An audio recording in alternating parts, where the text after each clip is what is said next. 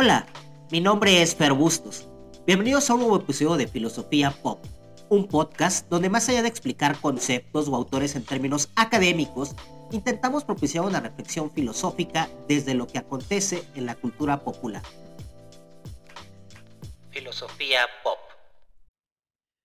Hola, hola, buenos días, buenas tardes, buenas noches. Bienvenidas, bienvenidos a otro episodio de Filosofía Pop. Hoy vamos a hablar sobre adultos comprando juguetes. Hace unos días hice un TikTok sobre esto y ahora quiero aprovechar para profundizar y reflexionar por acá. Según algunos medios, y esto decían varios titulares, los adultos están comprando juguetes para ellos mismos, volviéndose responsables de un cuarto de las ventas de juguetes al año. Es este sector el que ha tenido mayor crecimiento en esta industria. Mattel, por ejemplo, ha creado líneas, series específicas para este sector. Y en inglés a estos adultos que compran juguetes se les ha dado el nombre de Kid Dolls, que es una combinación entre kids y adults, es decir, como una combinación entre adultos y niños, ¿no? Eh, en fin, pues bueno, sobre esto, sobre lo que quiero conversar, reflexionar con ustedes el día de hoy. El fenómeno de adultos comprando juguetes me parece un fenómeno interesante que incluso es más expansivo, pues va de la mano con otras prácticas como ver caricaturas o ver series cuyo target principal quizás son adolescentes como, no sé, pienso en Euphoria, o series para niños como Stranger Things, eh, películas, ver películas del mismo estilo, jugar videojuegos, la puesta en moda de los tenis, que también ya es una industria, el sneaker fever. Menciono todos estos elementos porque hace algunas generaciones atrás todo esto se pensaba exclusivo de infancias. Y claro, tiene que ver con la forma en que se piensa al adulto. ¿Qué significaba ser un adulto hace 20 años y qué significa serlo ahora en el 2023? Yo, por ejemplo, nunca vi a mi mamá con juguetes. Vaya, mucho menos a mi abuelo. Eh, mi abuelito a sus 20 años ya tenía una hija, eh, quizá también tenía un hijo, no estoy seguro. Estaba casado, pagaba renta, pasaba casi todo el día fuera de la casa midiendo el campo, que ese era su trabajo. Eh, supongo que dentro de su umbral de vida, los juguetes y demás cosas que mencioné antes, pues no encajaban. Ser adulto, me parece, era entendido como arropar cierto grado de seriedad y de responsabilidad. Los adultos hacen cosas de adultos, las cuales pues parecen más solemnes, ¿no? No es que no hubiera tiempo para diversión o reír, es solo que se desvinculaban de ciertos objetos, prácticas que antes parecían solo atadas a las infancias. Sin embargo, desde hace unos años a la fecha, el perfil del adulto ha ido cambiando. Vaya, las etapas de la vida también han tenido un cambio. Pienso frecuentemente en todas las cosas que hago a mis casi 40 años. Irme de fiesta toda una semana, eh, bailar reggaetón, ver tantísima televisión, vestirme pues como lo hago, pintarme el pelo, y desde ahí me comparo con mi mamá. Para mí, mi mamá siempre fue un adulto que se correspondía con toda esa seriedad que quizá antes significaba ser adulto. Desde ahí, quizá para mi mamá soy un adulto que se comporta como adolescente todavía o que no acepta su edad. Lo cierto es que las generaciones cambian. Tener 20 años en los 50, como mi abuelo y mi abuelita, es totalmente diferente a tener 20 años hoy en día. Lo mismo pasa con los 30, los 40 y los 50 años. Cada vez es más frecuente ver a gente de 40 y 50 años viviendo con intensidad y júbilo y me parece fantástico. Antes tener 50 años significaba ser, pues, no sé, muy viejo, ¿no? Alguien que ya no buscaba nada nuevo, o por lo menos así lo pienso yo. Pensaba como llegar a 50 años y decía como que, fuck, ¿no? Ya se te fue la vida, ¿no? Hoy en día esto está cambiando y veo a gente de 50 años que de pronto tiene tantas ganas de vivir y que está experimentando que digo, ¡uh! Chingón, hay una vida divertida todavía a esa edad, ¿no? Eh, en fin, ¿no? todo esto ha cambiado así, todo esto ha cambiado así como ha cambiado la razón por la que la gente se casa o no se casa eh, y demás, ¿no? Hoy en día es normal que los adultos compremos juguetes, tenis, que veamos productos como Stranger Things con el mismo interés que los niños y las niñas. Por un lado, me parece interesante, sano, quizá que en la actualidad los adultos puedan mostrar más sentimientos y desde ahí participar en este fenómeno, renovar la idea de que ser adulto significa una seriedad olímpica, pero también me pregunto el por qué estamos tan atados a esos productos que al final del día no dejan de ser mercancía, elementos que el capitalismo usa para renovarse e incentivar el consumo. Pienso en el porqué detrás de todo ese, eh, pienso en el porqué detrás de ese consumo. Compramos juguetes, ¿para qué? ¿Jugamos con ellos o solo es un deseo reprimido que sacamos a flote? En lo personal, eh, tengo algunos juguetes en casa, algunos se pueden ver por acá, ¿no? Uno de ellos es un tiranosaurio Rex de Jurassic Park que compré aproximadamente hace siete años. Cuando era niño, pues bueno, no hubo las condiciones económicas en mi familia que le permitieran a mi mamá comprarme muchos juguetes, eh, mucho menos si eran caros, ¿no? Es decir, yo hacía mi cartita también a los Reyes Magos y pues bueno, eh, fue muy raro que los Reyes Magos me trajeran lo que yo había pedido, por lo menos eh, en la versión original, ¿no? Como me pasó con los Caballeros del Zodiaco, ¿no? Y por ejemplo, ese tiranosaurio Rex de Jurassic Park, como me tocó tan fuerte todo ese boom de los dinosaurios, pues yo quería tenerlo, ¿no?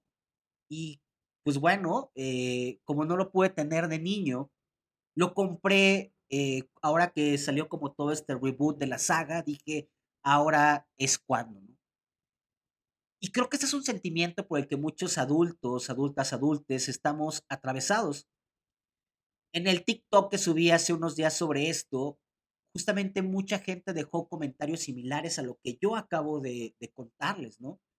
Y decían como de que, ah, claro, es que de niño no los puede tener, o me faltó esto, o no me los quisieron comprar, o yo qué sé. Por eso ahora lo hago y pues me puedo dar el lujo y, listo, ¿no? Eh, es un deseo reprimido, hasta cierto punto es un deseo reprimido que buscamos sanar como adultos, ¿no? a través del consumo, claro. Sin embargo, no deja de ser curioso el cómo atamos la mercancía a sentimientos, emociones y sensaciones. Y aunque el fenómeno podría pensarse sencillo, me parece más bien complejo, pues va de la mano también con la nostalgia reforzada por el capitalismo. Hoy en día, y esto lo he dicho en muchísimos lugares y lo digo frecuentemente, el pasado vende más que la idea o la promesa del futuro. Lo sabemos, pues conocemos el fenómeno y se ha discutido más abiertamente. Nuestra mirada deseante está capturada por el pasado y con los futuros perdidos, como decía Mark Fisher, ¿no? Y este pasado que regresa en forma de juguete es enteramente capitalizable, ¿no? Donde los Funcos han terminado por convertirse en una suerte de muñequita de porcelana, paréntesis, quizá el único juguete de los adultos en el pasado, además de trenes y carritos de colección, juguetes aburridos, por cierto, y serios. Eh, pero bueno, ¿no? Eh, eh, al interior de todo esto, los Funcos se han convertido como en esa suerte de muñequita de porcelana de muchos adultos contemporáneos, ¿no? ¿Qué es un Funko? ¿No? Es un juguete rarísimo, ¿no? Pero bueno, en fin. También esto es posible porque muchas personas, todo este fenómeno, pues, es posible porque muchas personas de entre 30 y 50 años, eh, hoy tienen entre 30 y 50 años, fueron las primeras generaciones, fuimos las primeras generaciones en estar bombardeadas por ese núcleo que hoy se ha vuelto, eh, que se ha convertido hoy en día como la cultura popular, ¿no? Eh, pienso en esta serie, por ejemplo, de Ready Player One, ¿no? Que es como una serie que también obviamente juega con todo esto de la nostalgia, pero que también juega con todo esto de la cultura pop, todo eso que hoy en día es importantísimo saber, conocer, es algo que se comienza a construir en los años 70, en los años 50, eh, perdón, en los años 70 y en los años 80. Y todas aquellas personas que éramos niños en esas décadas, hoy en día ya somos adultos. Y son estos adultos o somos estos adultos que crecimos los que estamos también al mismo tiempo haciendo estos productos que ya no solo son para las audiencias más jóvenes, sino que también parece que son para nosotros mismos, ¿no? A través de estos productos es como si se fortaleciera el dominio de lo pop, aquello que fue importante para nosotros en el pasado, eh, y de alguna manera también todo esto termina por legitimar nuestro pasado, ¿no? Por legitimar nuestras memorias, nuestros gustos. Como en Stranger Things, ¿no? Donde eh, los creadores, se me acaba de ir el nombre en este momento, eh, pues lo que terminan por hacer a final de cuentas es como remitirse a su infancia, reconstruirla, qué jugaban, cómo se comportaban, cuáles eran las películas que veían, y a partir de todo eso reviven su infancia, eh, que en aquel momento los, los fenómenos que están sucediendo al interior de la cultura popular quizá no le importaban a los adultos, pero para los niños era todo su universo de fantasía importantísimo. Quizá muchos de estos niños el momento los molestaban y les decían que eran eh, nerds o qué sé yo, pero pues bueno, hoy en día son todas estas personas las que están construyendo todas estas industrias. Y a partir de los productos que crean, terminan por validar a su yo del pasado, ¿no? Y vamos, Stranger Things al final lo que hace, ¿no? Eh, reviven todo eso a través de una ficción. Si bien, como dije anteriormente, me parece que todo este fenómeno puede significar una apertura de sentimientos y una renovación de la vida adulta, además, claro, de que el juego es subversivo, pues significa eh, la interrupción del trabajo, también creo que todo este fenómeno es un sometimiento a un consumo bastante perverso que nos ata a deseos reprimidos originados primariamente por esa misma maquínica que desde siempre ha querido que compremos, eh, que desde siempre ha querido que compremos, ¿no? Si no es cuando fuimos niños, quizá sí podemos comprar y consumir ahora que somos adultos, ¿no? Es un fenómeno todo esto de que los adultos estén comprando juguetes. Me parece un fenómeno que no permite una lectura fácil porque tiene diferentes capas que están jugando. Eh, está operando toda esta perversidad de la maquínica del deseo y del consumo, al mismo tiempo que se está jugando con la nostalgia. Pero al mismo tiempo parece que todo esto funciona tan bien porque los adultos que están consumiendo con tanta emoción todos estos productos, somos, eh, hoy en día somos adultos, pero en aquel momento en el pasado fuimos generaciones a las que les tocó estar atravesadas como por toda esta renovación del capitalismo. Fue todo un momento en el cual se estaban inventando como más maneras de vender, de domesticar ciertas conductas, ciertos hábitos, ¿no? Crecimos con eso, pero quizá nuestros padres en aquel momento no estaban tan atravesados como nosotros lo estamos por la idea del consumo.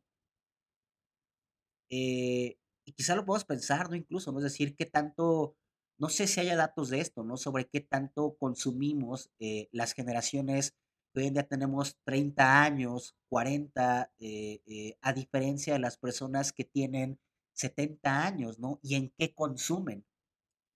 Eh, nosotros cuando éramos niños estábamos ahí, o sea, nos, nos tocó justamente como toda esa renovación del capitalismo. y creo que esto también en buena medida es lo que ha ayudado, esta domesticación que tenemos, creo que es en buena medida lo que ayuda a que nos dejemos ir como en un tobogán, ahora que somos adultos y que tenemos la oportunidad de comprar esos juguetes que en un primer momento se nos ofertaron, pero que no pudimos tener por diferentes situaciones y que entonces ahí se genera pues como un deseo reprimido de tener el ricochet, el caballero del zodiaco, el, el tiranosaurio Rex, el hornito eh, eléctrico, no lo pudimos tener, no era que lo necesitáramos, fue algo, fue una creación, pues, de, de, de, de ciertas industrias que nos enseñaron a desear eso, no lo pudimos tener, pero no importa, ¿no? Porque a final de cuentas esta semillita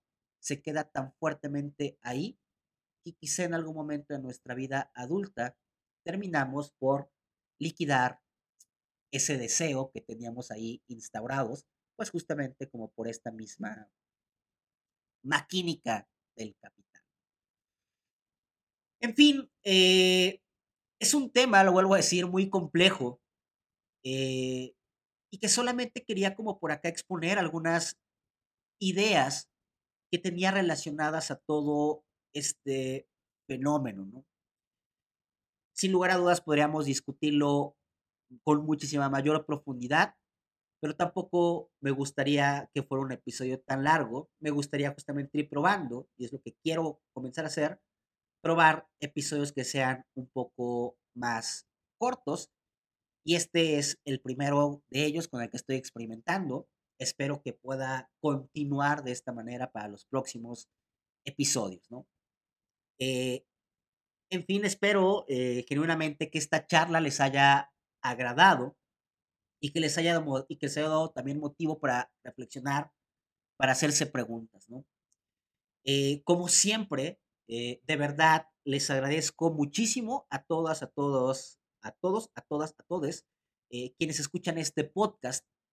Si les gustó, por favor, no se olviden de darle like, de comentar, suscribirse, recomendarlo, lo que sea. Se despide de ustedes, eh, Bustos. Que tengan bonita mañana, bonita tarde, bonita noche. Nos vemos la próxima semana.